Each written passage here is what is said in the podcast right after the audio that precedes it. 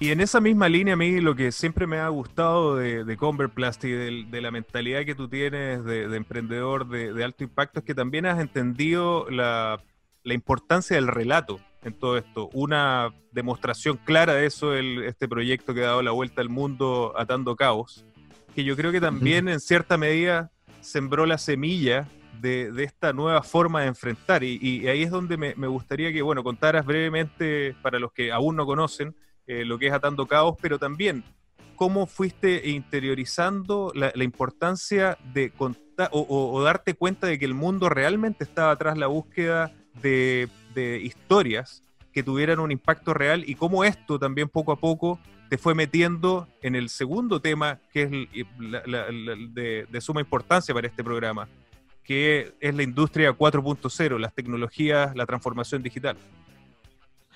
Eh, sí, pues mira, yo, nosotros partimos con Atando Cabo, bueno, primero lo explicar lo que es Atando Cabo. Atando Cabo eh, eh, partió como un, como un proyecto, después se reformó una empresa, pero lo más lindo, que hoy día es una causa. lo que hacemos nosotros, junto con las comunidades y junto con la empresa salmonera, desde Chiloé hasta la Patagonia, recorremos toda la Patagonia, todas las islas, vamos recolectando todos los residuos industriales y todos los que hay en las playas, las cuerdas, porque se llama cabos, las cuerdas, los cabos, las redes, las boyas, los tomamos, los traemos a Santiago, los reciclamos y los transformamos en productos. Entonces, pues, estamos limpiando, limpiando toda la Patagonia a través de la economía circular. Quería preguntarte también el rol, tú como cofundador de Sistemas B, que estás jugando, ¿no? Es esta, esta nueva lógica de empresas que ya no solamente buscan el beneficio económico, que por lo demás nosotros como emprendedores en Devo siempre decimos que es súper importante, sin flujo de caja es muy difícil que se sostenga un modelo económico, pero esta, esta nueva forma de ver y de replantearse cómo hacemos negocio cada día buscando el triple impacto económico, social y ambiental. ¿De qué manera Sistema B está incorporando la economía circular y promoviendo a los emprendedores con modelos circulares?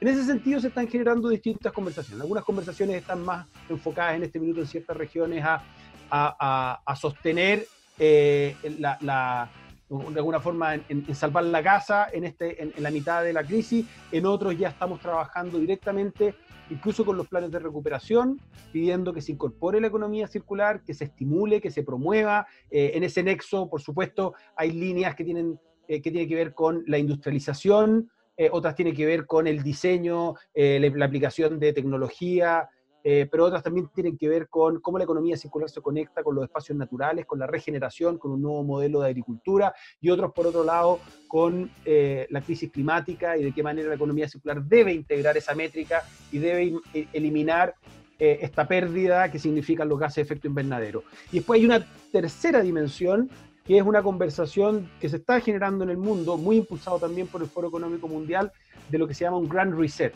De, qué manera esta, esta crisis nos viene a mostrar fallos estructurales que tenemos en cómo hemos concebido el progreso y el desarrollo y que nos debieran invitar a que paremos, pensemos y nos demos la oportunidad de eventualmente reempezar de nuevo. Y ahí con, con las empresas B estamos impulsando una iniciativa que se llama Imperative 21, que lo que busca es justamente dar algunas de las bases conceptuales que podrían permitir avanzar en la lógica del crecimiento del desarrollo sin sobrepasar los límites planetarios y dando una base para el bienestar de toda la población, un poco en la lógica de la economía del donut. Y, como sabemos, no lo hemos conversado con anterioridad y, muchos de los oyentes que, están metidos en economía circular saben que las energías renovables nos ayudan o nos podrían ayudar en reducir hasta un 55% las emisiones de gas de efecto invernadero, pero hay un 45% que ahí es donde entra la economía circular. Y, yo creo que esa es la, gracia de que en él se haya involucrado en, economía circular. Por lo tanto, me gustaría preguntarte cuándo nace este interés, cuándo se abre el, área de economía circular y cuándo llega posteriormente a Chile el puesto que tú estás utilizando, ocupando actualmente. Yo te diré que nació bottom-up, de abajo hacia arriba. Nació como, profesionales que empezaron a eh, desarrollar iniciativas en torno a la economía circular, fuertemente el área de procurement, el área de que va a cara hacia los proveedores y desde ahí lo que se hizo inicialmente fue mapear a nuestros proveedores a nivel mundial. Nosotros tenemos más de 140 mil proveedores a nivel mundial y se desarrolló un programa para la circularidad Y lo primero que queríamos entender era si nuestros proveedores están haciendo circularidad y ahí a través del EPD que te permite hacer un análisis de ciclo de vida, a los proveedores, los proveedores a través de un cuestionario se les pregunta si incorporan materias primas de, origen eh, renovable, de materias primas renovables, si incorporan en eh, su producción, en su manufactura, la energía renovable y varios otros otras medidas. Y con eso pudimos también decir, bueno, ¿cómo colaboramos ahora con los proveedores para poder impulsarlo en que puedan eh, aprender más de circularidad y puedan meterlo en el diseño de sus procesos productivos? Entonces eso fue como, como partió. Y después ya se formalizó, yo te diría, hace un par de años, a principios del 2019 un área a nivel global de economía circular y empezamos a estar más o menos en el centro de la discusión eh, con el MacArthur Foundation, diseñando un modelo para medir la circularidad, el Circulability Model. Um, empezamos a trabajar con distintas instituciones, armó una alianza para la circularidad que es multisectorial en Italia y eso me parece súper eh, súper interesante y fascinante que se haya logrado hacer, que distintos sectores eh, se junten y empiecen a conversar sobre circularidad y comprometan también eh, algunas medidas y objetivos para ir avanzándolo a nivel país. ¿Cuáles son algunos proyectos que tú estás viendo que, que sean interesantes de describir, que unan la industria 4.0 y la economía circular para que nuestros oyentes tengan ya ejemplos un, un, poco más prácticos. Un poco más tangibles. Muy bien. Mira, yo, yo te diría cinco o seis casos que, quisiera poner encima de la mesa para tu audiencia, que vieran cuál es el enlace entre economía circular y, y, mm, industria 4.0. Quizá para mí uno de los temas más interesantes, Peta, de, cómo encaja la economía circular y la, y la industria 4.0 es todo el tema de virtualización. Posiblemente creo que ese es un ejemplo que nuestros ah, eh, nuestra audiencia va a entender, porque estamos hablando de cómo sustituimos, por ejemplo, em, la generación de un producto o el uso de un producto por un servicio, ¿no? Y ahí te puedo poner casos como Spotify, Netflix, ¿quién compra hoy CDs? ¿Quién compra hoy películas cuando tienes un servicio que tú puedes pagar? Eso es una virtualización de un, de ah, de un servicio que nos hace no comprar un producto y por lo tanto estamos realmente reduciendo significativamente el uso, el uso de, recursos ahí. Y luego, bueno, otra área que para nosotros nos parece súper interesante que estamos trabajando es el tema de blockchain, ¿no? Todo el tema de, trazabilidad, porque el consumidor en el futuro va a necesitar tener cada vez más, más poder de decisión y, de información y por lo tanto un consumidor eh, responsable va a tener que saber qué tipo de transacciones, cuáles son los orígenes del producto y demás.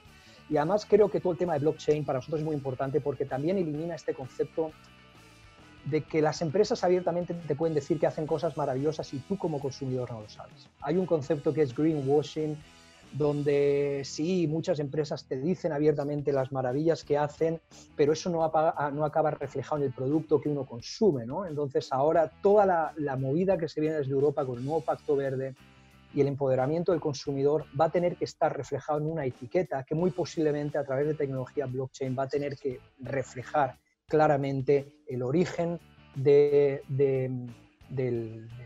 los productos, y todas las transacciones que, se, van, que se van a hacer. Primero, para que la gente también vaya entendiendo qué se está haciendo hoy desde la oficina o cuál es el lineamiento que, que está empujando la Oficina de Economía Circular dentro del Ministerio de Medio Ambiente. Sí, claro. A ver, en ningún caso la idea aquí era empezar de cero, ¿cierto? Más bien construir sobre lo que ya se había avanzado y en ese sentido el principal legado que nosotros recibimos eh, eh, al año 2018 es lo que se llama la ley REP, ¿cierto? La ley de responsabilidad extendida del productor, eh, que ya había sido aprobada ah, durante el año 2016, ya se había avanzado en algo en la implementación, todavía muy poco, y tocaba justamente ese, ese desafío de llevar adelante, de, definir los números, ¿cierto? Porque la ley es el, el marco, pero hay que ponerle números, por ejemplo, a las metas de los neumáticos, de los envases de embalaje, eh, y por lo tanto, ese fue, ese fue y, sigue siendo uno de los principales desafíos, el, poner en práctica este instrumento regulatorio, que por cierto hoy es el principal, eh, la principal herramienta que tenemos en este ámbito para pegarnos un salto en distintos ámbitos, ¿cierto? Ahí, como ya dije, estamos regulando hoy día los, los, neumáticos, los envases y embalajes, que es una categoría muy, muy amplia, ¿cierto? Los aceites lubricantes, y vamos a pasar también a regular las pilas, las baterías y también los aparatos eléctricos y electrónicos, que es una categoría muy, muy amplia. Pero además de eso, de seguir avanzando con fuerza en eso que, que, que, venía ya trabajándose de antes, decidimos eh, iniciar el trabajo en otros ámbitos más, ¿cierto? Yo te diría que ahí el principal otro ámbito tiene que ver con los residuos orgánicos, ¿ya? Lo que vimos ahí es que con la, con la red de envases y embalajes nosotros vamos a obligar a los productores básicamente a cambiar la forma de reciclar para todos nosotros, ¿cierto? Hoy día nosotros tenemos que ir a un punto limpio y el día de mañana lo que se plantea en este decreto, y hay metas muy específicas, muy concretas en ese sentido, es que el día de mañana eh, el camión del reciclaje pase por la puerta de nuestras casas. Bueno, eh, me gustó mucho lo que señalaste, que hay momentos históricos donde los astros se unen. Y, yo creo que ese factor de suerte no hay que menospreciarlo. Eh, y, de hecho eso es lo que me lleva al, otro tema. Y, aquí me agarro de una reflexión que hace uno de mis autores eh, favoritos, que es Jeremy Rifkin, que él señala que para cada nueva revolución industrial se unen generalmente tres factores, tres nuevas fuentes de comunicación, energía y transporte. La cuarta revolución industrial cumple con ese requisito una nueva fuente de comunicación que es el Internet, que nos está permitiendo hacer esto, una nueva fuente de energía basada en energías renovables, como tú señalabas, el gran caso de Costa Rica y lo que estamos haciendo acá en Chile también, y una nueva fuente de transporte que es la electromovilidad. Me, encanta que hayas tomado esta nueva bandera y cuál es la importancia para ti eh, en esta lucha contra los tubos de escape y la importancia de la electromovilidad.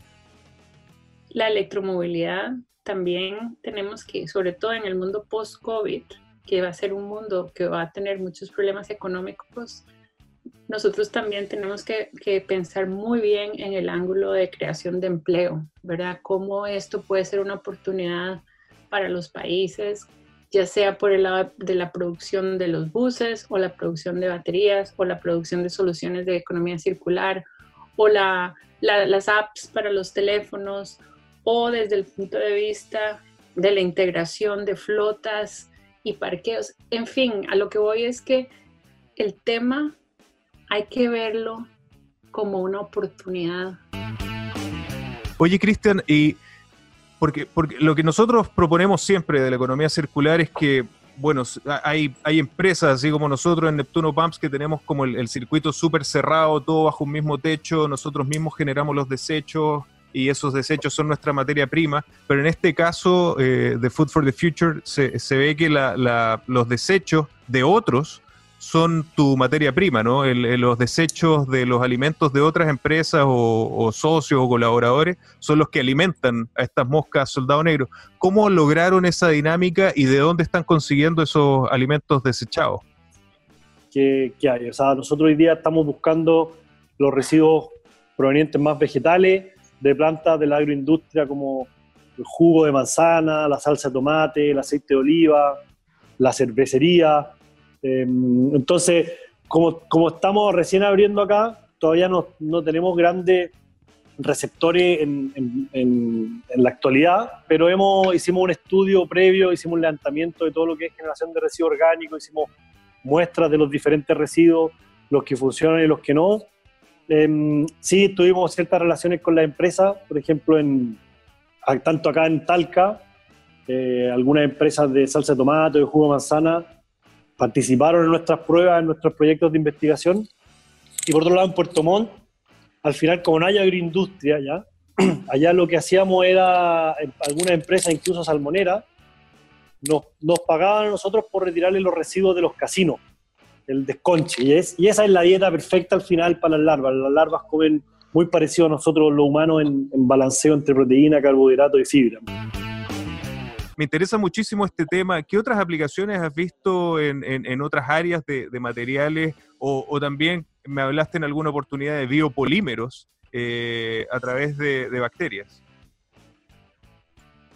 Los biopolímeros son súper interesantes porque también aportan em, aportan a un material que puede ser un desecho, capacidad de soporte, capacidad, resistencia, flexibilidad.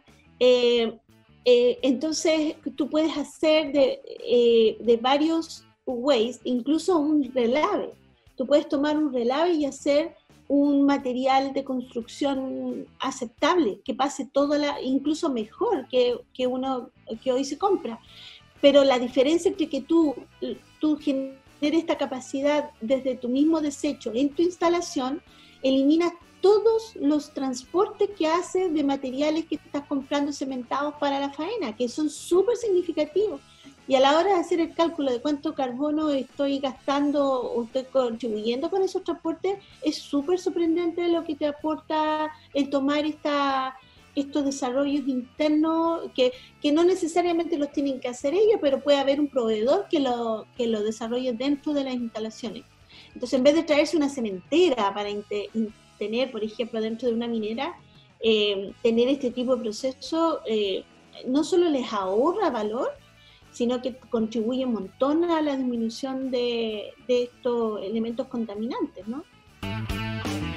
¿Cómo eh, afectó esto en tu cambio de modelo de negocio que finalmente, por lo que veo, te acercó absolutamente hacia la economía circular?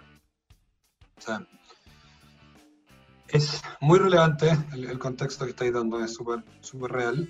Eh, y yo diría que me parece extraño que las empresas no hayan cambiado su estrategia a partir de ese momento. Eh, porque la alerta que nos dieron es no menor. Nos dijeron tienen 10 años, o tenemos 10 años, para resolver este problema, si no el planeta se va al carajo. Eh, y de repente si te levantáis en la mañana y te das cuenta que lo que estáis haciendo no apunta nada a resolver eso, en la magnitud que se requiere, obviamente hay que tomar otro camino. Eh, y a mí yo he hecho mucho de menos que muchas empresas que no tienen que, ni siquiera tienen que ver con la economía circular, debieran empezar a incorporar este tema, porque nos va a afectar a todos. O sea, no tiene que ver solamente con un envase detergente, tiene que ver con las playas, con la acidez, con la deforestación, con el clima, con o sea, con los refugiados climáticos que van a empezar a aparecer. hay un montón de cosas que vienen muy, muy fuertes. Eh, y eso, si no remueve tu empresa y tu negocio, es porque probablemente hay una persona inconsciente. Eh, porque yo creo que cuando se toma conciencia, es imposible no hacer algo al respecto. Eh, y yo en ese momento tomé conciencia y me di cuenta que no me podía dar el lujo de tener los enemigos que me gustaba tener. Y siempre se lo digo a Unilever. y de hecho, la otra vez tuve una presentación interna con Unilever y le decía, ustedes eran mi enemigo. y yo quería copiar el detergente, quería ganarle a Unilever, y, y, de repente me di cuenta que, que, estaba profundamente equivocado, y de hecho yo también eh, amenazaba a todos los supermercados, le decía, fírmate Walmart, eh, y le vamos a ganar a todos, bien como reactivo. Y de repente me di cuenta que, que, nos quedan 10 años para resolver probablemente la crisis más grande de la historia de la humanidad, que aunque suena así como cliché y de película gringa, yo creo que es real. Eh, y para eso no nos podemos dar el lujo de tener un enemigo que sea otra empresa. Eh, yo creo que aquí no queda otra que colaborar, no queda otra opción que ir a hackear al grande. Porque antes yo le quería competir.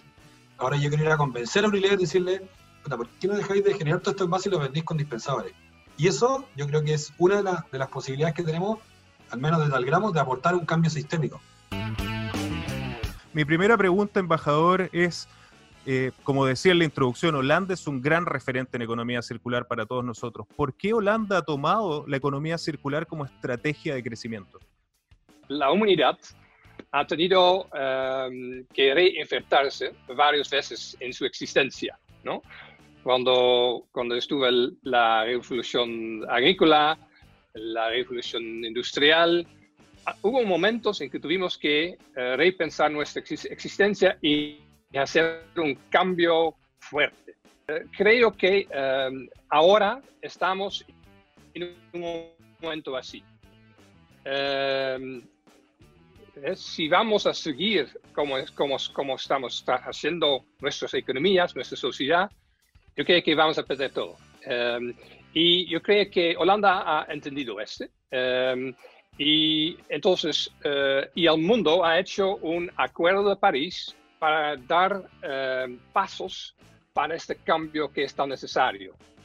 Eh, un cambio en que no hay más CO2.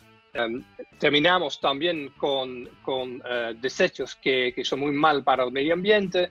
Entonces hay varias tareas que son pendientes y eh, yo creo que Holanda ha, visto ese desde el inicio. Yo creo que hay muchos países que tienen ambiciones muy fuertes del cambio climático, pero Holanda lo hemos tomado em, también de una manera muy práctico-pragmática. Hicimos una ley, en base a una ley hicimos un programa de ejecución y en base del programa de ejecución hicimos mesas sectores. Entonces, tuvimos una planificación bastante eh, fuerte eh, basado en, un, em, eh, en, en, sectores con sector privado, con, con sector público, con la sociedad.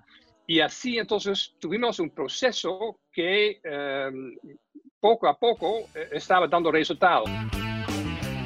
¿Por qué es tan importante el diseño, particularmente en el mundo que estamos viviendo hoy, que tiene el, cambio climático como una gran amenaza y ahora nos enfrentamos a un mundo post-coronavirus?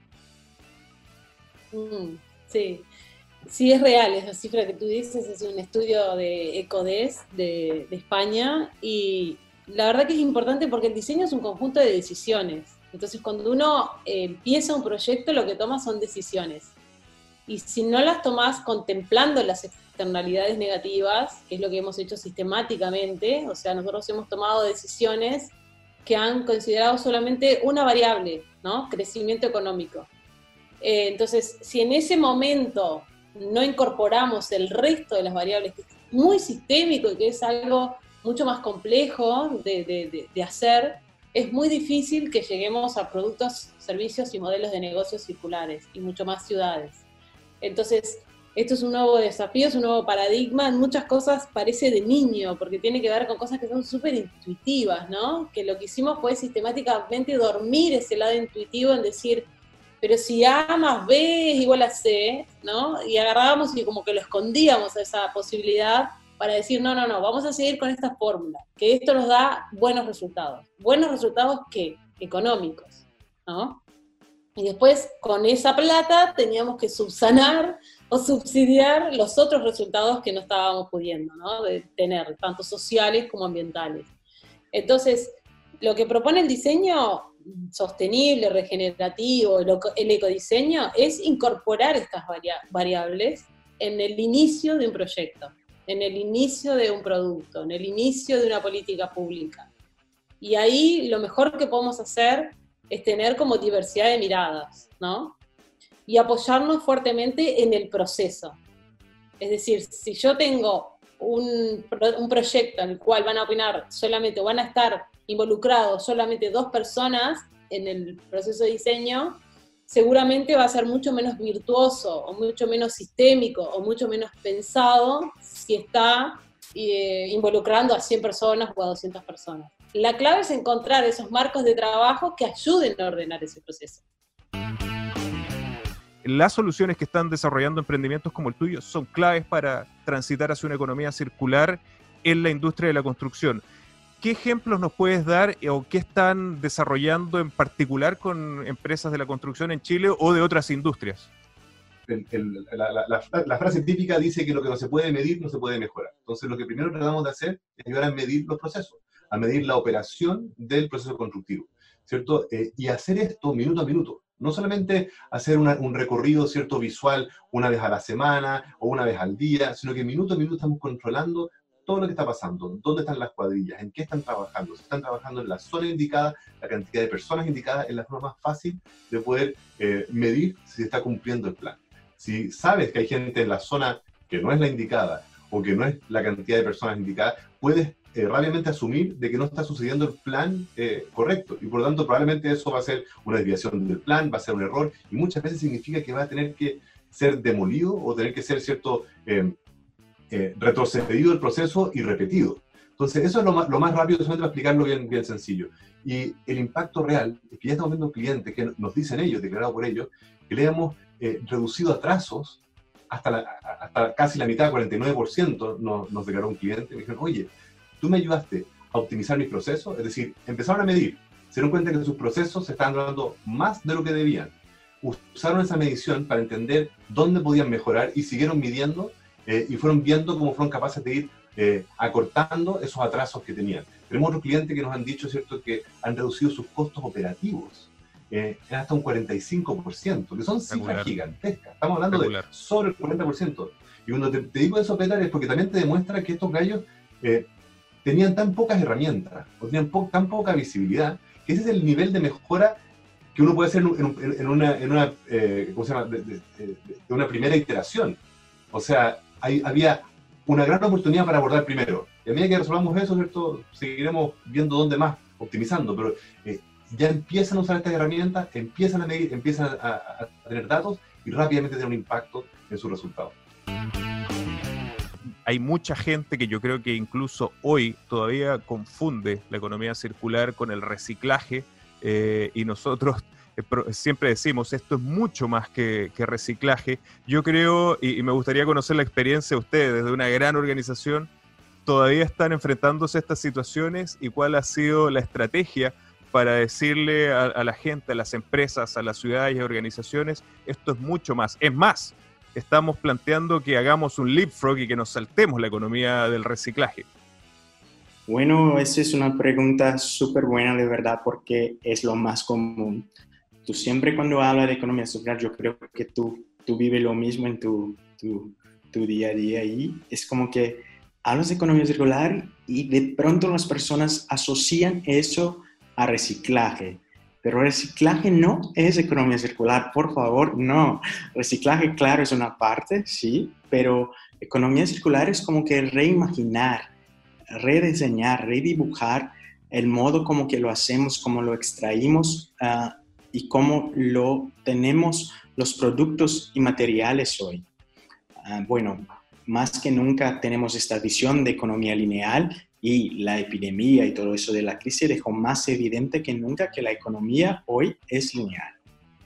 ¿Y cómo podemos cambiar de esta economía lineal para un paso más circular o para una economía más regenerativa o más inclusiva? Especialmente cuando hablamos de la región de Latinoamérica. Yo creo que una, una de, los, de los principales ah, retos que tenemos hoy es cómo dejar de, de extraer, de, de hacer los productos, de producirlo de forma lineal. Entonces, reciclaje, la verdad, es como que a veces solo continuar haciendo los productos y las cosas de forma lineal y una parte de ellos regresar a la cadena, a la cadena. Pero sigues haciendo, sigues trayendo y sigues produciendo de forma lineal. Y esto para nada es circular. ¿Es el slow fashion una, una forma, una parte de la solución? Ah. Ya, mira, le voy a ser muy sincera, calzón quitado. Eh, la industria, los grandes, tienen la esperanza que solo por el hecho de ser un círculo van a poder seguir manteniendo la velocidad. Como vas a poder reusar, re- reparar, reutilizar, reciclar, ¿no? Y que se han enganchado bastante la parte del reciclaje, tipo años 90, ¿no? Aún, eh, en donde el reciclaje textil es extremadamente difícil. Si quieres, después conversamos sobre eso. Entonces, tienen un poco como que esa esperanza de que la parte fast eh, no cabe y podamos circular cada vez más rápido. Em, desde mi punto de vista y desde el punto de vista de cualquiera persona más o menos entendida que economía circular sabe que la economía circular no tendrá los beneficios que tiene si no bajamos un poco el nivel de consumo de recursos. Por más que podamos desacoplar eh, crecimiento de consumo, igual hay una parte de consumismo de base que, o sea, tenemos que modificar, porque ni tan siquiera nos hace ningún bien. O sea, mentalmente el consumismo genera un montón de enfermedades mentales, o sea, y, y no, no, no, no tienes el nivel de felicidad que esperarías tener. O sea, llega un momento en donde el consumo no te genera más fel- felicidad. Entonces, ha- tiene que haber una bajada. Eso no quiere decir de crecimiento, pero sí quiere decir menos consumo. Y el slow fashion lo que dice es, ok, vamos, viene de la lógica del slow food, ¿no? Que también fue como que el primer sector a pelearse con el fast food, ¿no? Con el modelo fast. Y el slow food lo que hace es, uno, ralentizar, pero no ralentizar solo, sino buscar el kilómetro cero, o sea, y tratar de consumir más cercano, eh, tratar de consumir productos de la tierra específicos de cada, de cada región, no Esa, ese nivel de, de industrialización y de homogenización de la alimentación. mucho mejor eh, condiciones de trabajo para las personas, para los eh, productores. Entonces, en la economía circular funciona con esta lógica, pero el slow fashion es más un tema de como que relaja Perfecto. el consumo. que es- O sea, la, la industria minera va a ser eh, fuertemente afectada y ahí empresas como la tuya, emprendimientos como el tuyo, basados en economía circular y quizás con estas innovaciones que nombrás se van a ver muy beneficiadas. ¿Cómo los está afectando usted o qué están viendo en el horizonte a propósito de la ley REP? Mira, nosotros en, en, eh, Tierra Amarilla, en Copiapó, tenemos una planta eh, que inicialmente al año la dejamos funcionando y, y se ha demorado porque en realidad como es algo nuevo, estoy hablando de los neumáticos grandes, es algo nuevo, eh, eh, las tecnologías que hoy día están disponibles eh, funcionan a veces bien, a veces más o menos, eh, eh, todavía falta pulir eso. Por eso que hablaba yo de utilizar el neumático tal cual, porque no genera, el problema es que hay espacio y es algo que se usó y hay que darle otro uso. Esto de las torres para desviar aguas, digamos, eh, ca- canalizar aguas de, de estos aluviones, u otros usos. Entonces estamos con la planta de tierra amarilla, eh, pero es, es complicado, eh, no, no es fácil, no es fácil eh, con los sistemas que hay. Ahora, hay un punto que es muy interesante. Allá en esa época estuve en Arizona, por el 2007, 2006 de haber sido, era una super una highway, una carretera así de seis pistas de un lado y seis pistas del otro lado. Y el que iba manejando, que era un chileno que trabajaba para Firestone, de los neumáticos más grandes, me dice, mira lo que va a pasar acá. Iba- él iba manejando en su auto y de repente silencio. Y me dice, mira, aquí en este trayecto están usando eh, asfalto con, con eh, molido de neumático. Impresionante. Y no sé si en, en, en Iquique, donde hay edificios, molesta mucho el ruido de los autos, mete mucho ruido, genera mucho eh, decibeles. Cuando tú pones al eh, caucho al asfalto, queda en silencio. Es impresionante. Y en Chile, para apoyar la ley, sería bueno que se hiciera algo así. ah, Poner una ley que obligue a los asfaltos en la ciudad a colocarle caucho. Y ahí, ahí haría un tiraje al desecho de neumáticos. ¿Qué nuevas tecnologías o qué nuevos proyectos han desarrollado para ir uniendo este nuevo cambio de paradigma de la industria 4.0 con el modelo de economía circular? Bueno, ahí, ahí apunta directamente a, a lo que mencionábamos. Como te mencionaba, hoy día nosotros estamos en un rubro y en una industria que es súper desafiante en términos de externalidad. La reconocemos, sabemos que es así, eh, y hoy día la, la- la única forma de gestionar y trabajar esto es haciéndose cargo de eso y de alguna forma, justamente como tú mencionas, invirtiendo en tecnología que hoy día está mucho más disponible. En este caso, eh, desde la construcción de plantas de tratamiento, eh, para, perdón, plantas de tratamiento de lodo activado, en donde separamos los líquidos, los sólidos, y que esto nos permite de alguna forma también eh, separar casi el 90% de los sólidos, eh, que son gran parte de las fuentes de emisiones de olores en los lugares donde estamos. Luego estos sólidos se llevan a sistemas de, compostaje herméticos, justamente también para evitar esta emisión de olores eh, molestos a los vecinos que estamos ahí. Y luego de un proceso de compostaje se logra un bioabono que le llamamos nosotros, que es un fertilizante, eh, una materia orgánica eh, que está madurada, que no tiene olor y que hoy día nos permite vincularnos con los vecinos a partir de un programa eh, agrícola que hay distintos actores y nos permite apoyar en la actividad agrícola de ellos eh, como fertilizante que enriquece su suelo y, y- y otorga grandes beneficios a las problemáticas que tiene el secano costero. ¿En qué consiste para también las, las personas que no estén tan adentradas en, el, en el tema de Industria 4.0, en qué consiste y qué significa para Alemania la Industria 4.0?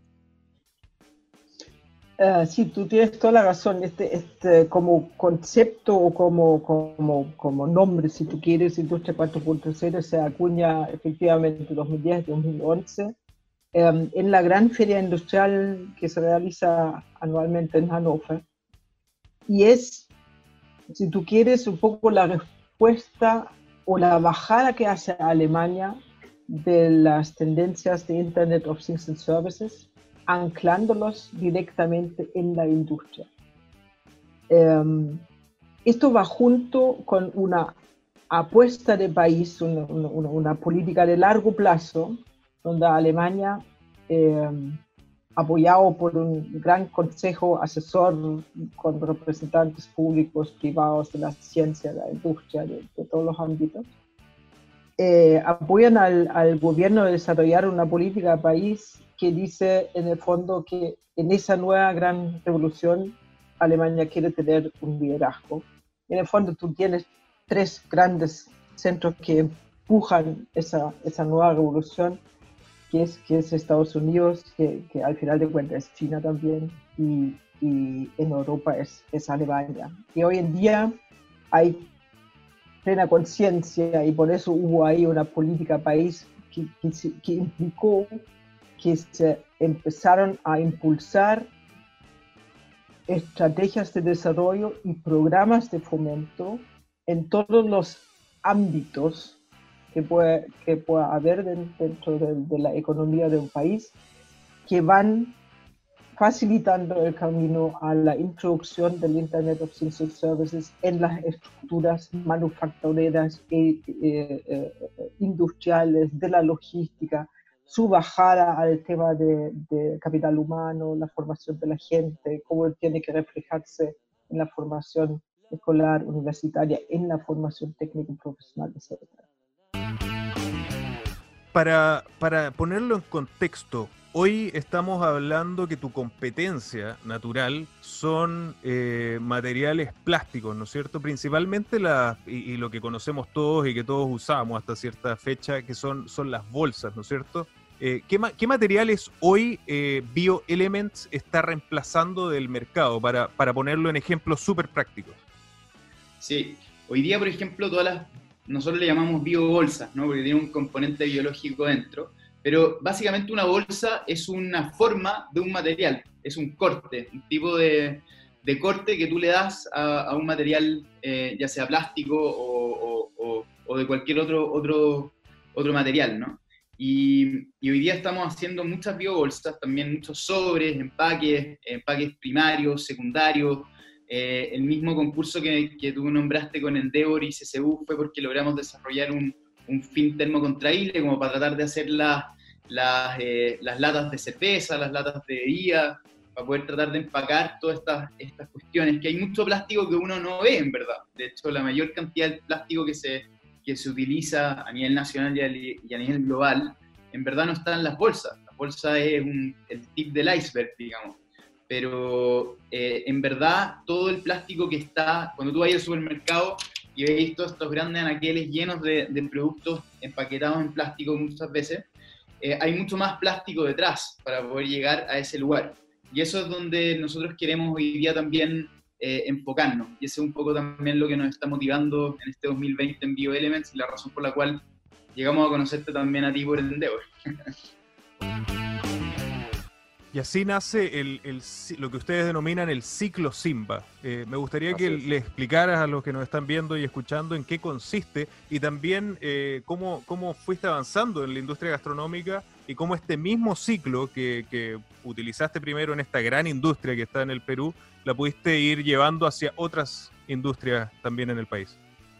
Sí, perfecto. Este, bueno, es importante explicar que hoy día el ciclo Simba ha trascendido de la gastronomía. Y eso también fue otro, otra cosa interesante que ocurrió en el tiempo, que es que nos dimos cuenta, oye, estos principios de gestión de residuos que hemos desarrollado para restaurantes aplican realmente para cualquier sitio, ¿no?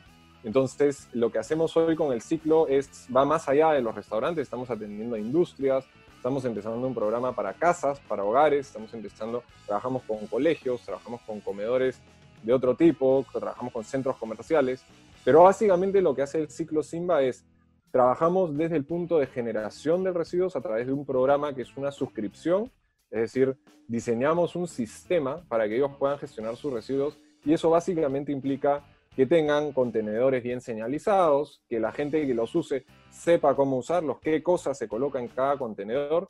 La segregación es clave porque es la que nos permite luego hacer un reaprovechamiento sin que se hayan contaminado los materiales entonces, eh, hacemos un sistema muy sencillo de tres categorías, orgánicos, reciclaje y no reciclables, así de simple. ¿Dónde ves tú que está principalmente esta, esta, este contrasentido de que vivimos esta situación crítica, pero a la, a la vez tenemos este dato de que menos del 5% del agua se recicla o se reutiliza. Ahí hay un tema, yo diría, de conciencia, de cultura, en la cual, a pesar de, haber vivido la sociedad ciertos periodos de escasez hídrica importante, no tenemos internalizado el problema y la necesidad de un cambio en cómo consumimos el agua y cómo la usamos. A modo de ejemplo, países que han tenido problemas serios, California, en el oeste de Estados Unidos, nosotros mismos. Israel también tuvo un periodo en el cual tuvo que haber una política explícita destinada a la conciencia en el recurso hídrico. En el caso de Israel, por ejemplo, hay un comportamiento interesante que desde el inicio de la nación que han trabajado para concientizar en la importancia del recurso hídrico, lo cual llevó a un porcentaje muy alto de reuso de agua es uno de los países con más reuso. Pero cuando empezaron a generar una fuente alternativa, la desalación, el sentimiento en la sociedad fue, se acabó el problema. Por lo que el consumo de agua fresca subió significativamente y el reuso bajó.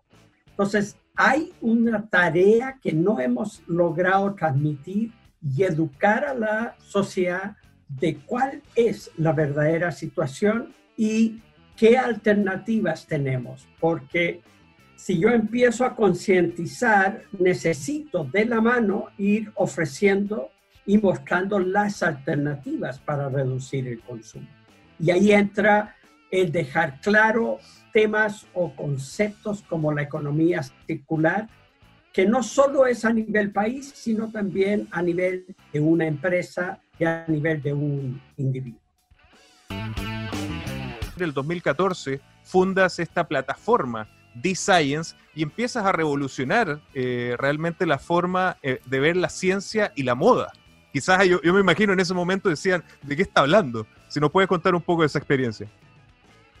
Sí, The Science, yo estaba terminando mi postdoctorado en economía de conocimiento y, y, el desafío era encontrar dos economías que no se juntan.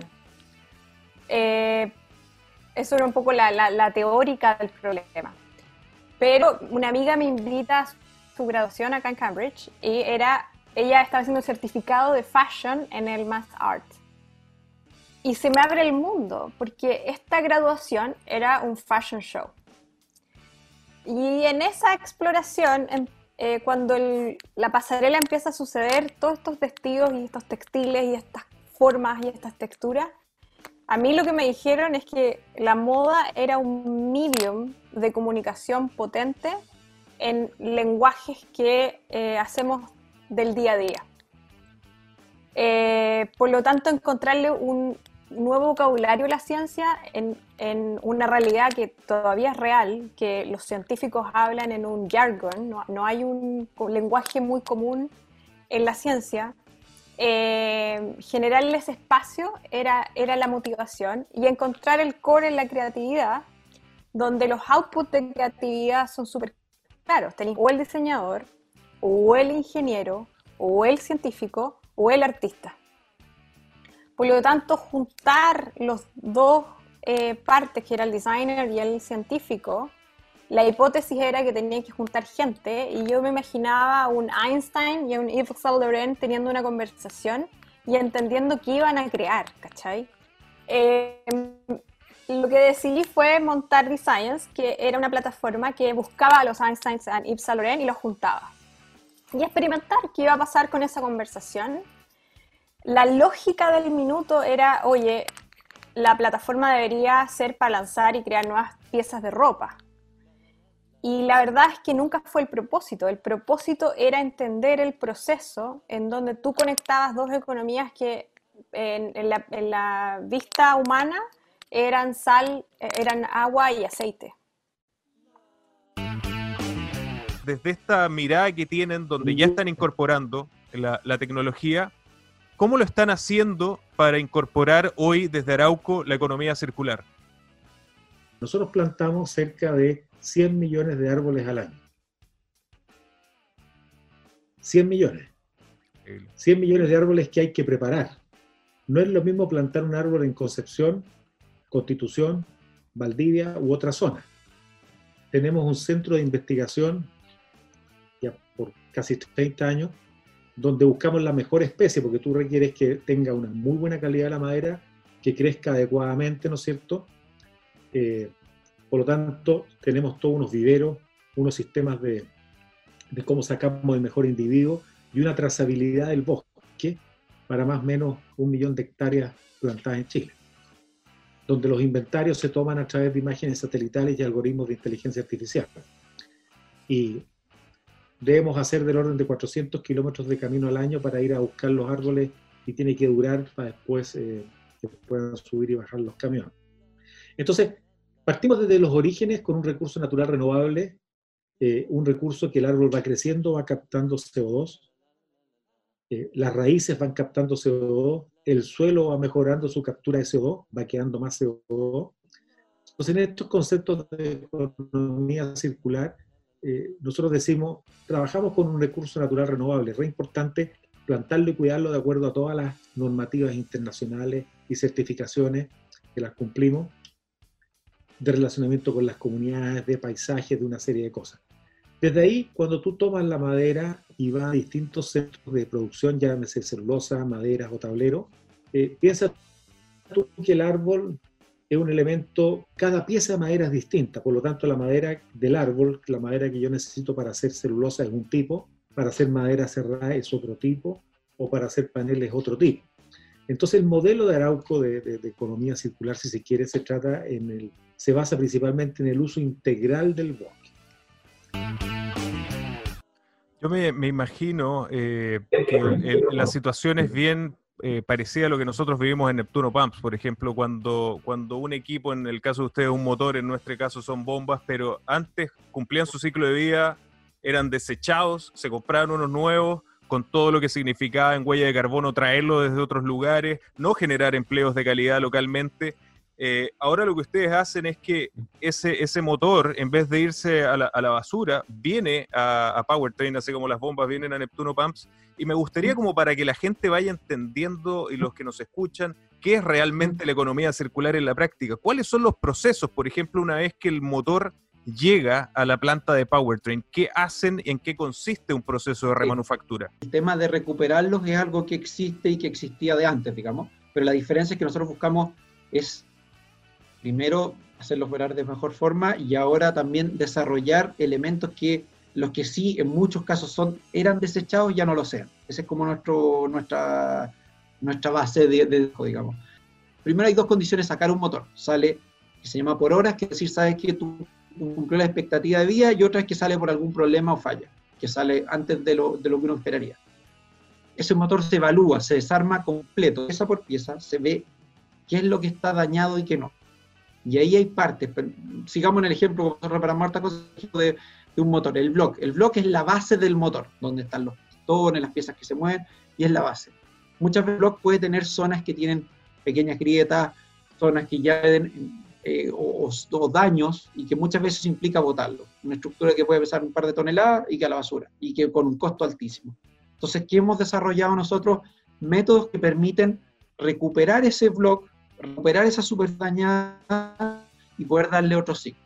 Entonces, una vez que se revisa, se evalúa, el cliente está de acuerdo con la reparación, repara, se le ponen, se reemplazan las piezas que son de desgaste, digamos, sello, eh, alguna pernería que se, se reemplaza eso, se arma de nuevo, se prueba en un banco de prueba que se llama que es un dinamómetro, que básicamente simula una medición de, de fuerza hacia el motor eh, una, uno está seguro que el motor está en perfectas condiciones, se, envía de nuevo a la minera y la minera lo instala en, un equipo y, parte una nueva vida, digamos. Ese es un poco el, ciclo y la vuelta que se da.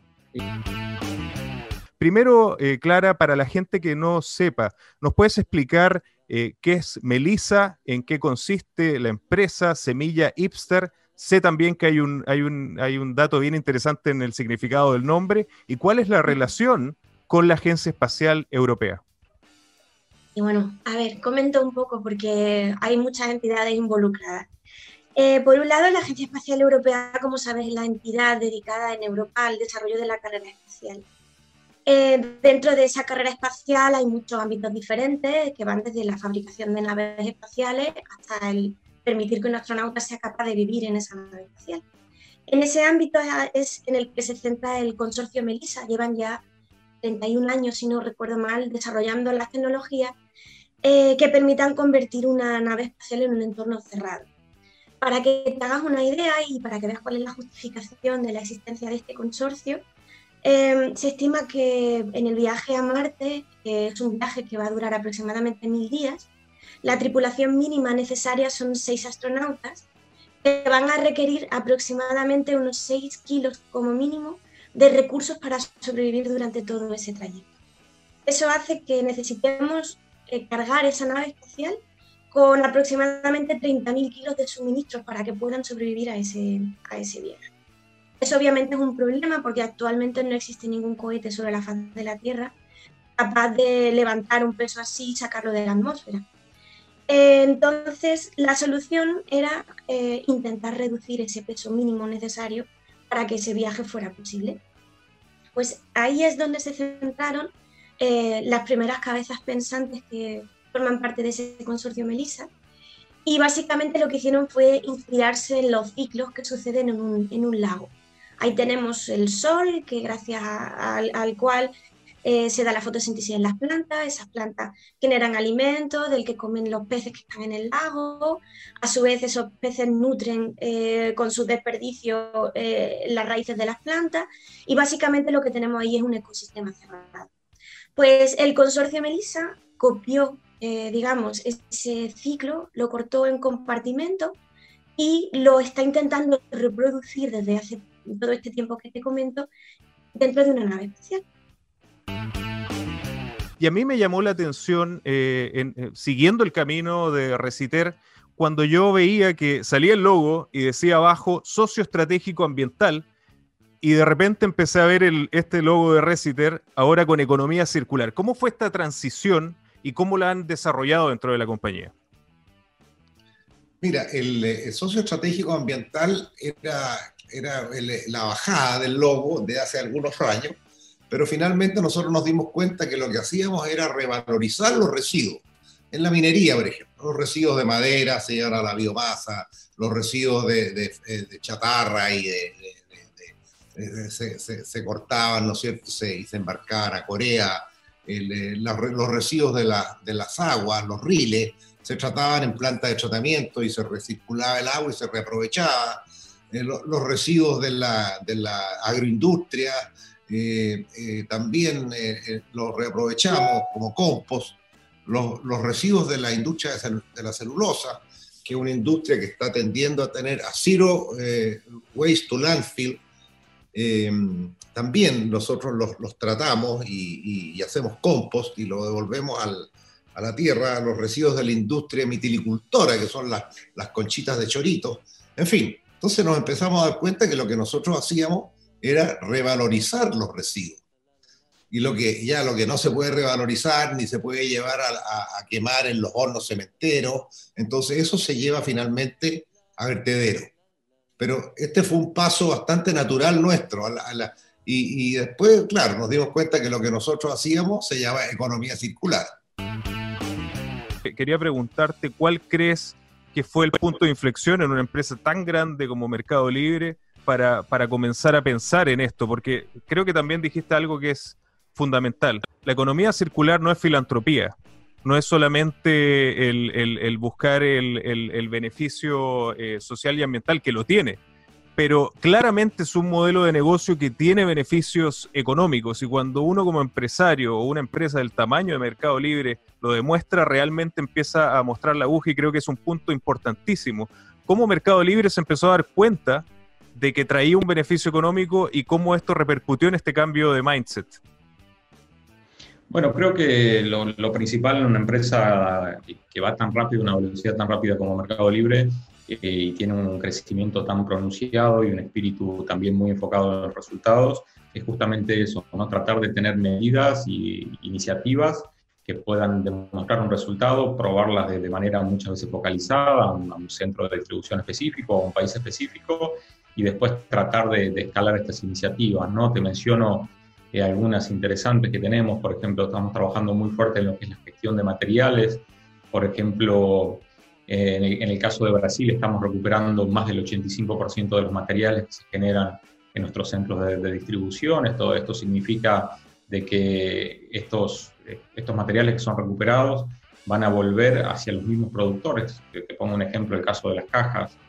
Tenemos esquemas de economía circular con, con las cajas y el cartón generado, en el cual este, la mayoría, por no decir todo el cartón que se genera en nuestros centros de distribución, vuelve a los propios fabricantes de cajas, quienes a su vez, digamos, van a proveernos a nosotros de este, cajas que están fabricadas con porcentajes eh, muy altos o inclusive 100% de cartón reciclado, ¿no? En ese sentido, lo, que es packaging está súper avanzado, con iniciativas muy buenas, porque eso nos permite este, monetizar lo que, lo que es, en otro momento hubiesen sido desechos y obviamente este, tener, un, digamos, tener una, una, baja en los costos de nuestro packaging y también teniendo, obviamente, trabajando en conjunto con lo que sería la cadena de custodia del packaging. Estamos trabajando con prácticamente todos nuestros proveedores de cartón eh, con certificación FSC. Creo que queda alguno que está terminando de certificarse, con lo cual estamos ya llegando al 100%. Este, y los contenidos, de, los contenidos de lo que serían las cajas son por lo menos 40% de, de cartón reciclado.